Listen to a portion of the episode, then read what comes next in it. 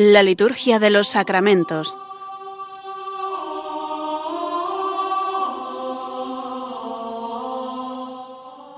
Con el Padre Juan Manuel Sierra.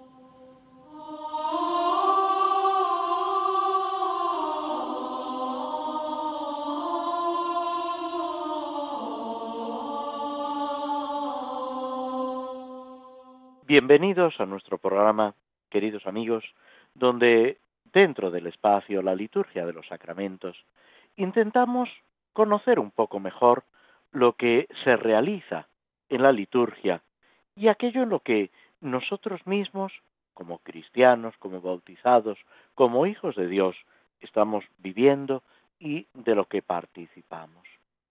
Se puede decir que acabamos de terminar el tiempo de Navidad, con ese colofón de la fiesta del bautismo del Señor, que en realidad es un desdoblamiento de lo que en las liturgias antiguas se celebraban el día de Epifanía, con ese recuerdo no sólo de la adoración de los magos, de la manifestación de Jesús a los pueblos gentiles, sino también con esa manifestación que aparece en el bautismo del Señor al inicio de la vida pública y también en ese otro pasaje que narra solo el evangelista San Juan de las bodas de Caná, que es el primer signo en palabras del evangelista, del discípulo amado, el primer signo que hizo Jesús ante sus discípulos y que suscitó en ellos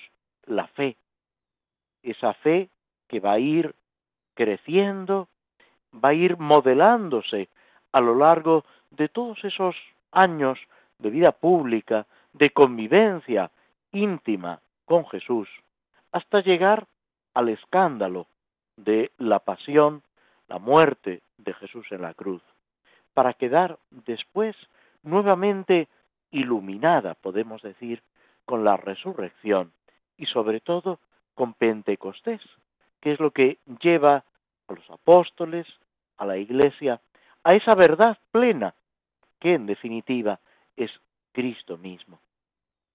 Todo este recorrido de la historia de la salvación, de la vida de Cristo, lo vamos eh, actualizando, reviviendo, no como espectadores, sino como auténticos protagonistas a través del año litúrgico, a través de ese sucederse de las fiestas, solemnidades, a través de las lecturas, la palabra de Dios, que en la celebración de la misa se actualiza también, que es una forma de unirnos al Señor y también es un mensaje que Dios aquí y ahora nos está enviando.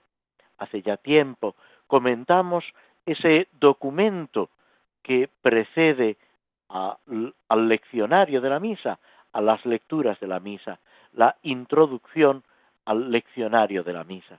Es un texto sobre el cual conviene volver, en la medida de lo posible, después de un poco de tiempo, para avivar en nosotros esa conciencia de lo que recibimos en la palabra de Dios, que no es una mera introducción o no es algo para entretener a unos y a otros mientras llegan los que están apurando el reloj y llegan tarde a la celebración. También desde aquí una llamada a la puntualidad en las celebraciones litúrgicas, a cuidar en la medida de lo posible esa eh, participación plena en la liturgia que incluye llegar antes de que empiece la celebración. Es verdad y hay que comprenderlo, que a veces en el último momento, pues sobre todo cuando hay niños pequeños, cuando eh, eh, tenemos que atender a algún enfermo, pues hay veces que justo en el último momento se complican las cosas, hay veces también que el tráfico, los desplazamientos, pues no ayudan. Vamos muchas veces con prisas, con eh, ese agobio, y eso no ayuda tampoco para la celebración. Es importante dedicarle a Dios el tiempo. En la vigilia pascual, cuando se está bendiciendo el cirio pascual, se dice, suyo es el tiempo y la eternidad. Y nosotros, entre esa eternidad absoluta de Dios, Padre, Hijo, Espíritu Santo, y esa eternidad participada a la que nos dirigimos, pues ahí en medio discurre nuestra vida. Es importante valorar el tiempo, ocupar el tiempo que se nos concede en ese amor a Dios y amor al prójimo, en ese vivir sin agobios, con paz, cada momento de nuestra vida. Recordando esos versos de un poeta castellano que dice, no celes más en la carrera veloz del tiempo alado, que un año más en la virtud pasado, un año es más que te aproxima al cielo. Con esa paz, con esa convivencia con el Señor, debemos avanzar en medio, como dice una de las oraciones del misal, en medio de las vicisitudes de este mundo, en medio pues de tantos acontecimientos, de tantos encuentros y a veces, desgraciadamente, también desencuentros con las personas, en los eh, grupos, en la sociedad en la que vivimos, pero poniendo siempre al Señor en el centro de nuestro corazón y disfrutando de que Él camina a nuestro lado o de que nosotros caminamos a su lado. De una forma o de otra, todo esto lo vivimos en la liturgia con una especial intensidad. Durante esta semana, prácticamente la memoria que aparece en el misal romano es San Hilario, el resto de los días se pueden celebrar misas por diversas necesidades que estamos comentando, misas votivas o alguno de los santos que en estos días se recogen en el martirologio romano. Y si no, tomamos el primer formulario de los que se nos ofrecen en los domingos del tiempo ordinario. También se puede coger otro formulario. Estos eh, eh, formularios dominicales del tiempo ordinario solo son obligatorios el domingo que corresponde. El resto se pueden intercambiar o incluso tomar una oración de un formulario y otra oración de otro formulario distinto. Todo esto se explica en la introducción del misal romano, en la llamada ordenación general del misal romano. Pero es curioso que en las colectas primeras de estos formularios se subraya la voluntad de Dios. Descubrir y vivir, cumplir con la ayuda del Señor la voluntad de Dios. Lo que Dios quiere de nosotros aquí y ahora. En el fondo, podemos decir que ahí radica la perfección, esa santidad a la que estamos llamados, y es lo que los santos han ido viviendo, cada uno en su época, con su forma de ser, con su carisma, con las gracias que Dios iba derramando en nuestros corazones, en sus corazones, como también lo derrama en los nuestros. Nos detenemos unos instantes escuchando un poco de música antes de pasar al comentario, a la reflexión sobre las misas por diversas necesidades.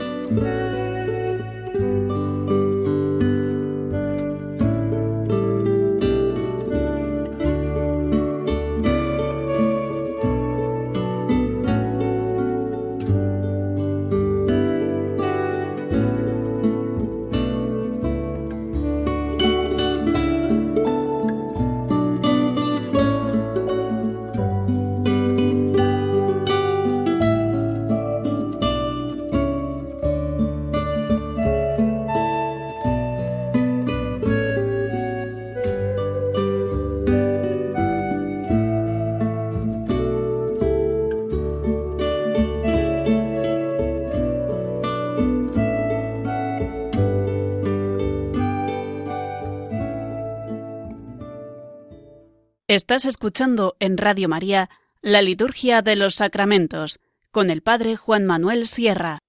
Habíamos empezado a comentar las misas por los religiosos, el número 13 de estos formularios, y el primero, que, al que ya nos habíamos referido, sobre todo en la oración colecta, es por los religiosos en general.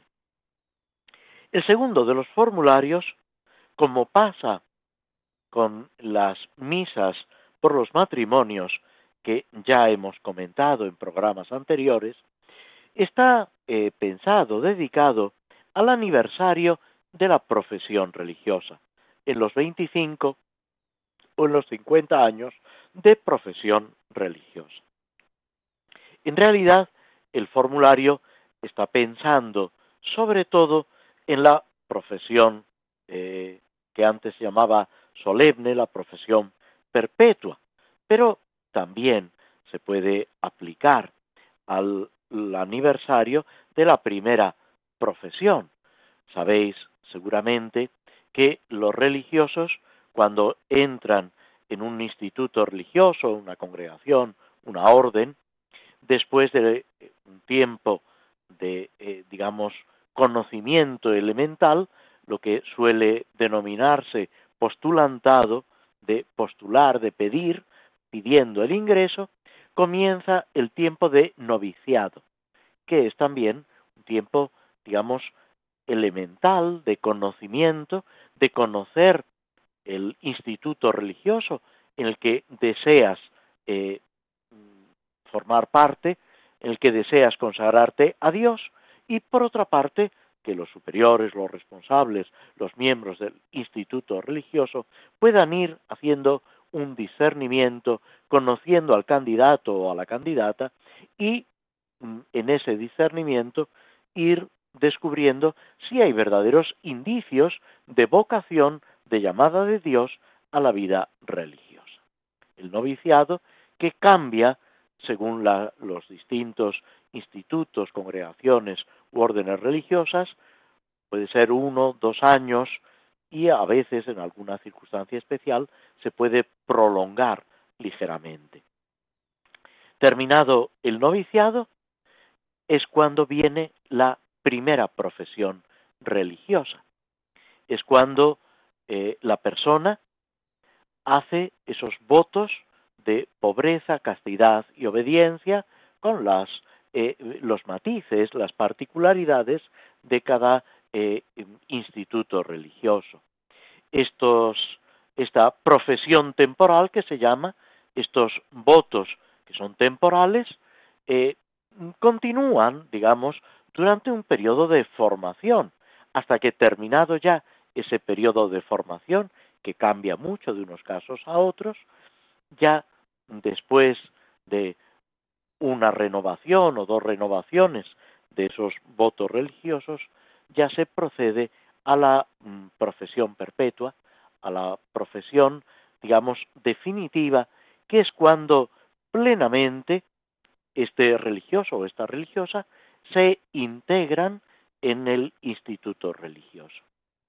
Y a partir de ese momento, pues ya tiene todos los derechos y todas las obligaciones de esa institución religiosa, aunque subjetivamente podemos decir que ya en la primera profesión, en la profesión temporal, debe haber pues ese ánimo, esa disposición de total entrega a Dios. En las celebraciones de aniversario se subraya esa fidelidad, ese don de Dios y al mismo tiempo pues esa entrega de este hombre o de esta mujer que se ha entregado a Dios en la Iglesia dentro de una forma particular de vida, de consagración religiosa. La, antífona de entrada, que normalmente no se utiliza, pero como hemos dicho en otras ocasiones, sirve pues para la mm, oración personal, para la reflexión, para aplicar un texto bíblico a este momento que estamos celebrando. Está tomado con alguna salvedad del Salmo 39 en sus versículos 8 y 9. Aquí estoy, Señor, para hacer tu voluntad. Llevo tu ley en las entrañas. Esta frase, la primera parte, nos evoca también la carta a los hebreos cuando nos narra que el verbo, la segunda persona de la Santísima Trinidad, al entrar en el mundo dijo, He aquí que vengo para hacer tu voluntad. Es, podemos decir, lo que define la existencia terrena de Jesucristo y todo el ser de la segunda persona de la Santísima Trinidad, del Hijo volcado en el Padre, identificado con el Padre, en ese cumplimiento de la voluntad de Dios. También podemos recordar esas palabras de alguna manera misteriosas de Cristo en la agonía del huerto en Getsemaní, momentos antes de que sea apresado para conducirlo a ese juicio y luego a la pasión y a la muerte. Cuando Jesús mismo dice, Señor, dirigiéndose al Padre, si es posible, pase de mí este cáliz, pero no se haga mi voluntad, sino la tuya. Esa voluntad del Padre que está por encima de todo y que es lo que también nosotros estamos llamados a vivir. Y junto a ese hacer la voluntad del Señor, llevar su ley en las entrañas. Quien dice las entrañas habla del corazón, de toda nuestra afectividad, de todos nuestros sentimientos, esa ley del Señor. ¿Cuál es la ley del Señor? Por supuesto son los diez mandamientos, pero también las bienaventuranzas, también ese mandamiento nuevo que nos ha dado el Señor. Amaos los unos a los otros como yo os he amado. Es identificarnos con Cristo desde la entrega de nuestro corazón y viviendo esa entrega del corazón de Cristo a cada uno de nosotros, porque son los dos aspectos, podemos decir, esenciales de la vida religiosa. Y la primacía, como siempre, le corresponde al Señor. Es Cristo mismo que se me entrega como mi lote y como mi heredad, como se dice en el Salmo 15. Eso es lo que el religioso está viviendo. Ese es el sentido de la pobreza, porque tiene la verdadera riqueza. Ese es el sentido del voto de castidad, porque tiene el amor verdadero. Y ese es también el sentido de la obediencia, porque vive en esa identificación completa a Cristo, obediente al Padre hasta la muerte y muerte de cruz, como recuerda San Pablo. Pues esta ley del Señor en nuestras entrañas es ser consciente y vivir en el amor infinito de Cristo que nos sale al, paso, que nos ha, digamos, arrobado por completo, nos ha cautivado el corazón y nos ha hecho comprender que no hay nada comparable a gastar la vida en el seguimiento de Cristo. Y es al mismo tiempo esa entrega de cada uno de nosotros a Cristo.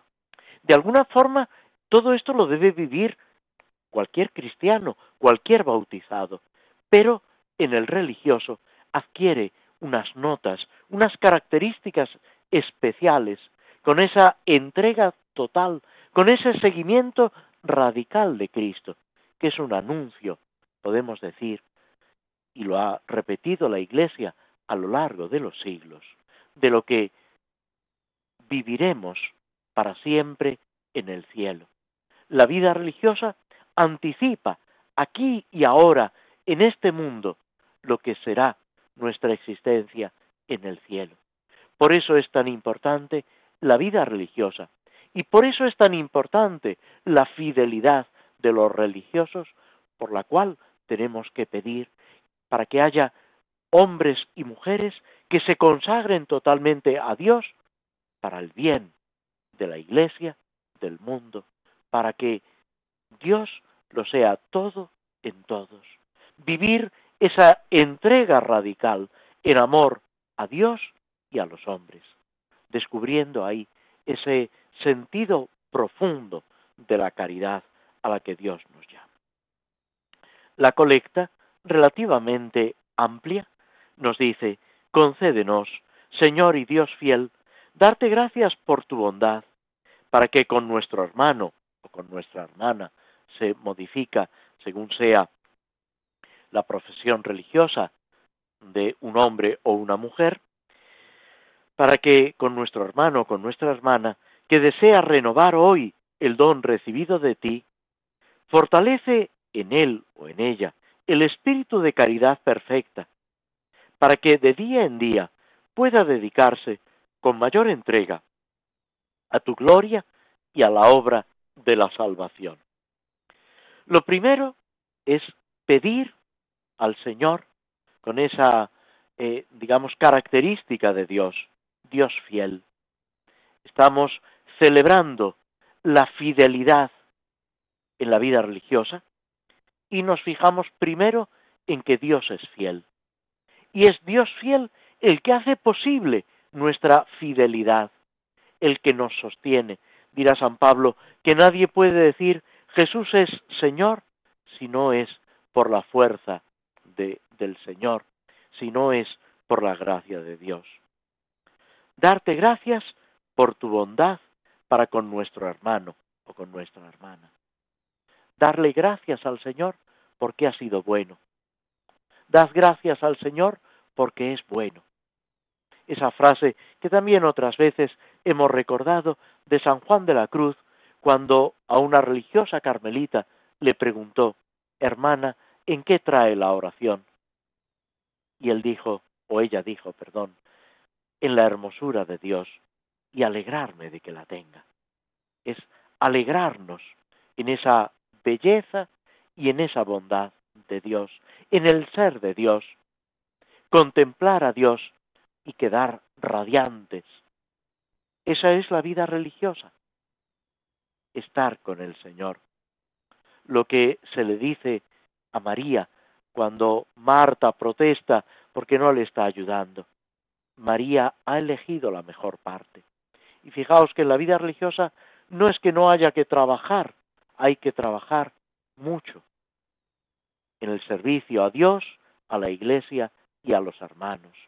Uno no entra en la vida religiosa para tener una vida cómoda, sino para vivir en el amor. Y esa es la mejor parte, para experimentar esa cercanía de Cristo y responder al amor con el amor. Y surge también, nos lo recuerda esta oración colecta, ese deseo de renovar el don recibido de Dios. Algo que hay que renovar cada día, pidiendo al Señor la perseverancia. Y sigue otra petición. Hemos empezado pidiendo concédenos, recordando lo que el Señor ha hecho, y aquí volvemos otra vez a pedir que fortalezca a Dios el espíritu de caridad, esa caridad perfecta, ese amor a Dios y al prójimo, para que se dedique con mayor entrega cada día a la gloria de Dios y a la salvación. O sea, a vivir el misterio de la salvación de Dios, el misterio de la acción de Cristo en la Iglesia, como miembros de la Iglesia que trabajan por esa santificación, por esa transformación del mundo, pero no una transformación según lo humano, no un progreso puramente material, aunque a veces también hay que ocuparse de los aspectos materiales y los religiosos a lo largo de la historia de la Iglesia se han señalado en la educación, en las obras de caridad, en el cuidado de los enfermos, en la atención a los necesitados. Y Dios va suscitando en la Iglesia carismas, personas que respondan a las necesidades de cada momento. Y cómo no recordar a tantos misioneros y misioneras que se han empeñado no solamente en anunciar a Cristo hasta con la propia vida, con el martirio, sino también ese crecimiento humano, espiritual, de las personas a las que se dirigían.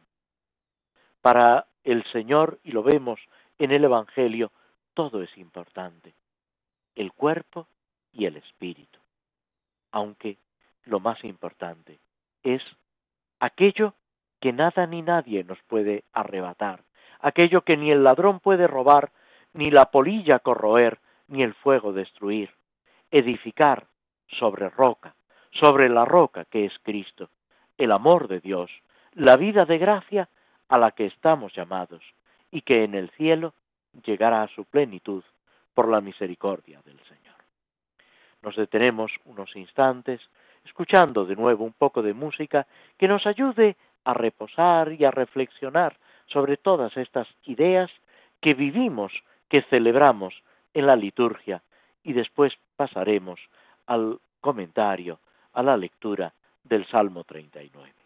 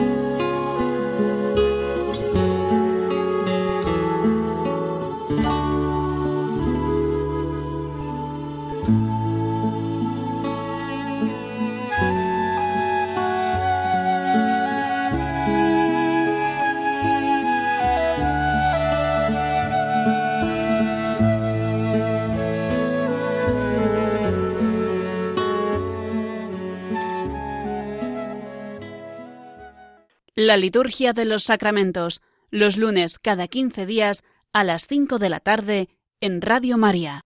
El Salmo 39, que ahora empezamos, es como todos los salmos, como todas las piezas del Salterio, y no podemos olvidarlo, palabra de Dios. Por eso, cuando en la liturgia de las horas, en el rezo de laudes, de vísperas, cuando en la celebración de la misa o de otro sacramento estamos empleando los salmos. Es la respuesta que le damos a Dios con lo que Dios mismo nos ha dicho. No debemos perder de vista que esta palabra de Dios, cuando la rezamos juntos en la iglesia, adquiere una especial actualidad, un especial sentido que debemos tener presente. Este salmo es una acción de gracias y es al mismo tiempo una súplica en el peligro grave. Algunas expresiones aparecen también en otros salmos. La misma carta a los hebreos pone en boca de Cristo los versos 7 al 9. Cristo, aceptando ese plan salvífico del Padre, realiza el gran sacrificio que deja sin valor todos los sacrificios precedentes, lo que en tiempos del salmista era algo habitual y era expresión de fe y de amor a Dios. Todo eso va a quedar superado en Cristo, Cristo paciente que suplica al Padre y al mismo tiempo que es escuchado. A través de la muerte se pasa a la nueva vida. Cristo nos acompaña, nos libera del pecado y de la muerte. Y debemos contemplar a Cristo en su pasión, en su muerte y en su resurrección, mientras reflexionamos en este salmo que se atribuye al rey David. Comienza el salmo con esta acción de gracias. Yo esperaba con ansia al Señor. Él se inclinó y escuchó mi grito. Me levantó de la fosa fatal, de la charca fangosa. Afianzó mis pies sobre la roca y aseguró mis pasos. Me puso en la boca un cántico nuevo, un himno a nuestro Dios. Muchos, al verlo, quedaron sobrecogidos y confiaron en el Señor. Dichoso el hombre que ha puesto su confianza en el Señor y no acude a los idólatras que se extravían con engaños. Cuántas maravillas has hecho, Señor Dios mío. Cuántos planes en favor nuestro. Nadie se te puede comparar. Intento proclamarlas, decirlas, pero superan todo número. Tú no quieres sacrificios ni ofrendas, y en cambio me abriste el oído. No pides sacrificio expiatorio. Entonces yo digo, aquí estoy, como está escrito en mi libro, para hacer tu voluntad. Dios mío, lo quiero y llevo tu ley en las entrañas. He proclamado tu salvación ante la gran asamblea. No he cerrado los labios, Señor, tú lo sabes. No me he guardado en el pecho tu defensa. He contado tu fidelidad y tu salvación. No he negado tu misericordia y tu lealtad ante la gran asamblea. Hasta aquí el versículo, el versículos segundo al décimo primero.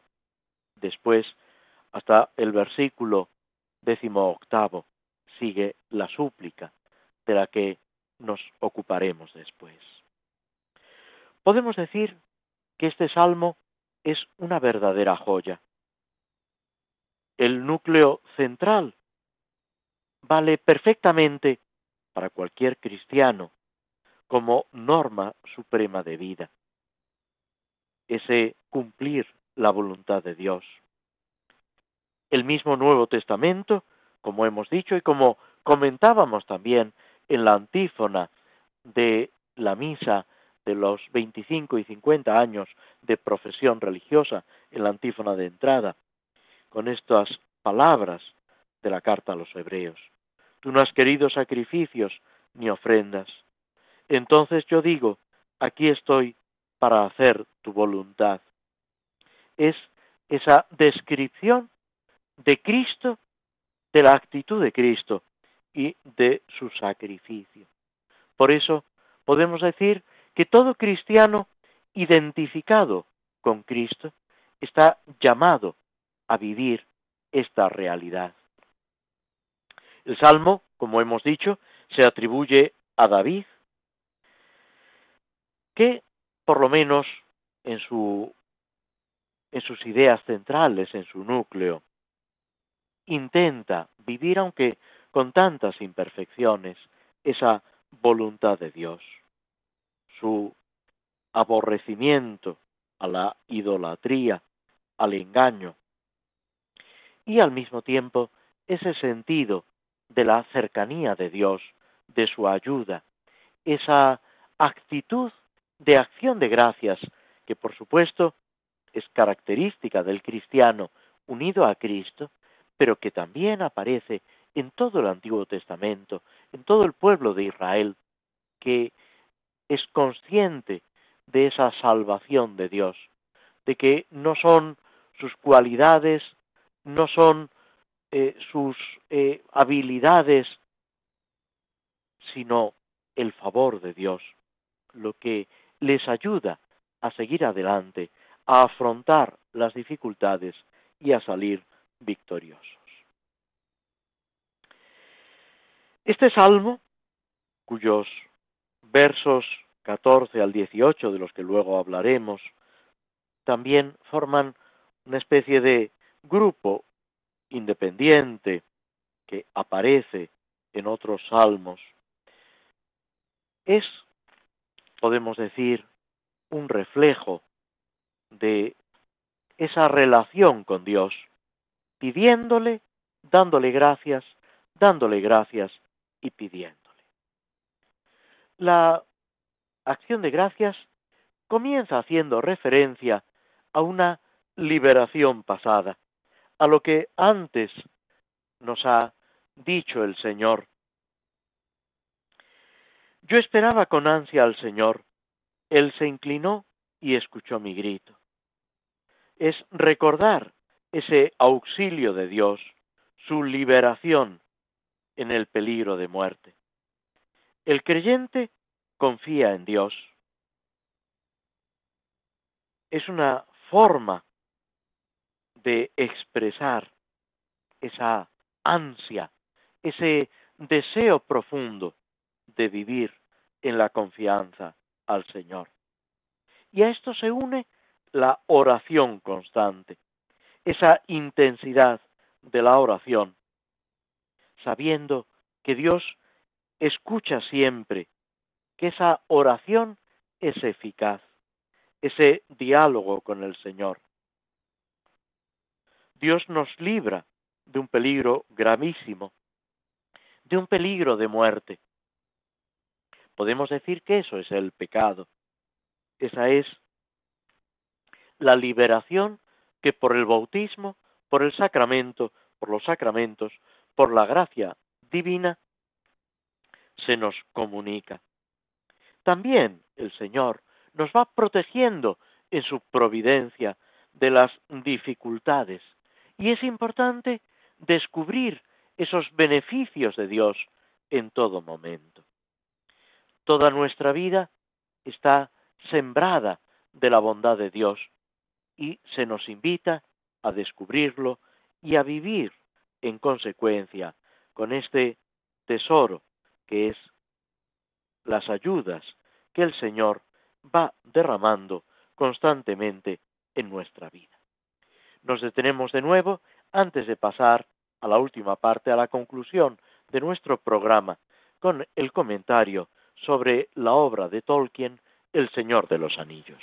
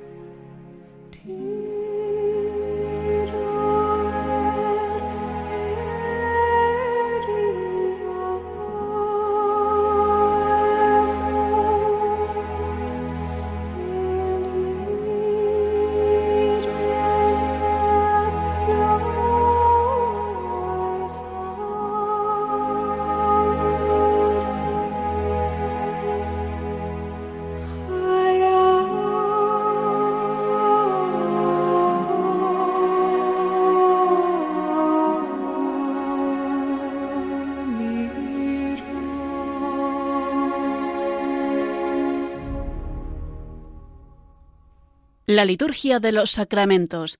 Conoce qué se realiza y por qué de la mano del padre Juan Manuel Sierra.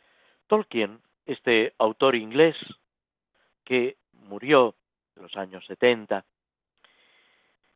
con su obra El Señor de los Anillos nos está ofreciendo en una clave fantástica, es verdad, es una narración totalmente irreal, aunque eh, a través de los acontecimientos, a través de los personajes, unos son hombres, otros son eh, seres eh, de alguna forma con un aspecto sobrenatural muy marcado, los elfos, otros enanos o los hobbits, estos una especie de hombres pequeñitos que juegan un papel primordial en la narración fantástica de Tolkien.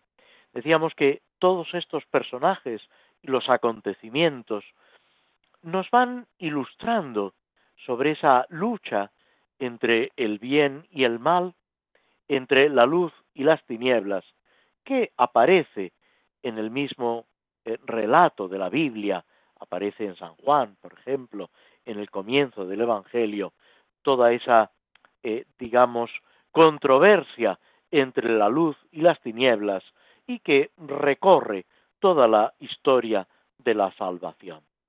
Debemos ver, y de eso se trata en este mm, pequeño tiempo del programa que dedicamos a la obra de Tolkien, de descubrir toda esa enseñanza o esas aplicaciones espirituales para nuestra vida espiritual que puede tener esta narración, este libro, que no es en su eh, formato y en su primera intención del autor, no es un libro espiritual, pero en tantas obras de la literatura podemos descubrir precisamente esa enseñanza de Dios y cómo a través de personas concretas, de situaciones concretas, Dios va ilustrando y guiándonos en nuestra vida.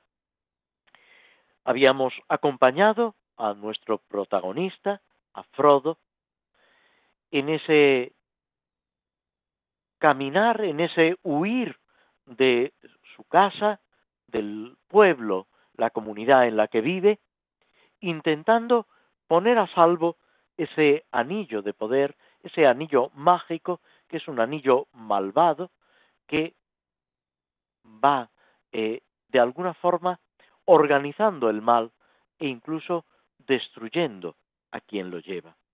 En esa peregrinación, acompañado por algunos amigos, habiéndose encontrado con un personaje al principio extraño y que les, inspiraba poca confianza y que luego resulta un gran amigo, un gran colaborador, Aragón, también llamado Trancos, y que en otros momentos de la narración se le va dando nombres distintos, con su ayuda consiguen llegar al Rivendell, a una especie de reino de los elfos, donde encuentran refugio.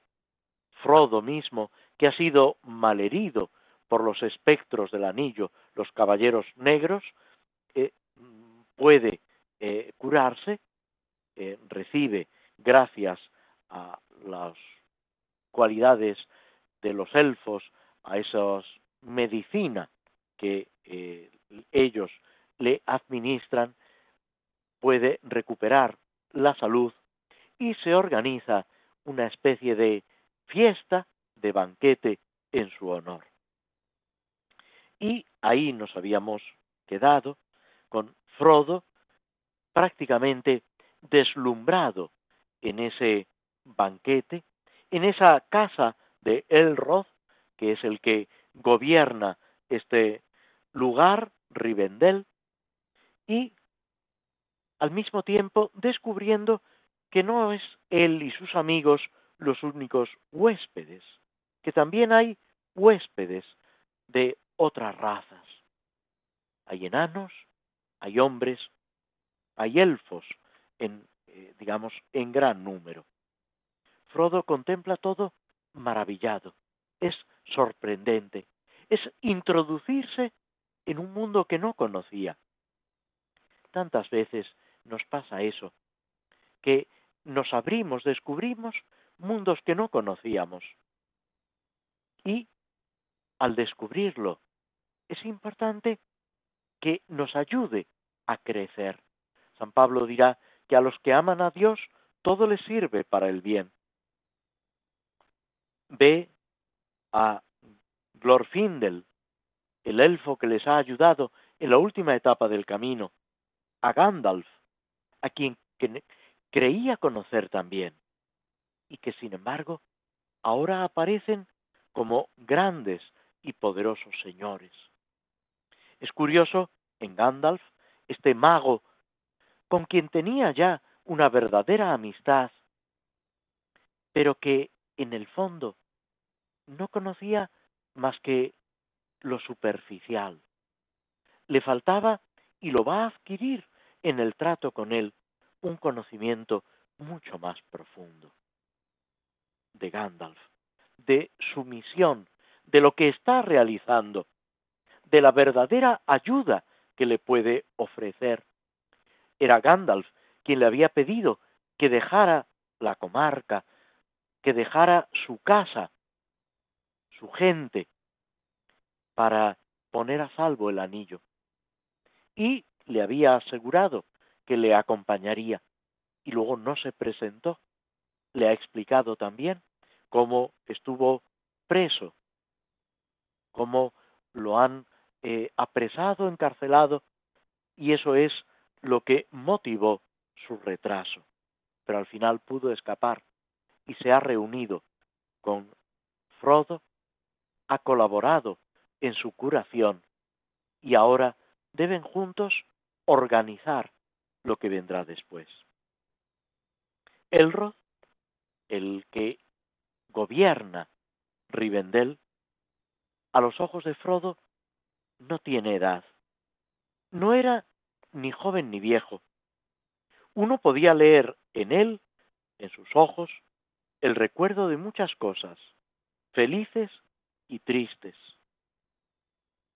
Es esa sabiduría que da el tiempo, pero que es importante saberlo afrontar sin que quite nada a nuestra ilusión, a nuestra fuerza, a esa disposición espiritual que debemos tener siempre.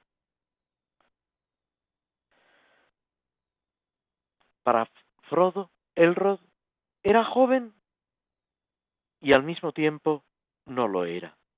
Y lo mismo le pasaba a una hermosa dama que estaba sentada junto a él. Parecía por el parecido de su misma familia. Y es, en realidad, hija de Elrod, Arwen, que también va a jugar un papel en nuestra narración. Frodo no había imaginado nunca belleza semejante. Se sentía pequeño, fuera de lugar. Pero la fiesta era alegre, la comida todo lo que se podía desear. Y Frodo casi sin darse cuenta se sumerge en esa alegría, en esa belleza, en ese bien que le rodea, que es lo que también nosotros debemos hacer en el trato con el Señor, viviendo los sacramentos, viviendo la vida cristiana, sumergirnos en la belleza, en la bondad de Dios y participar hoy y siempre de su alegría. Agradeciéndoos a todos vuestra compañía, vuestra presencia a través de las ondas de Radio María. Nos despedimos hasta el próximo programa dentro de dos semanas, si Dios quiere. Hasta entonces, muy buenas tardes.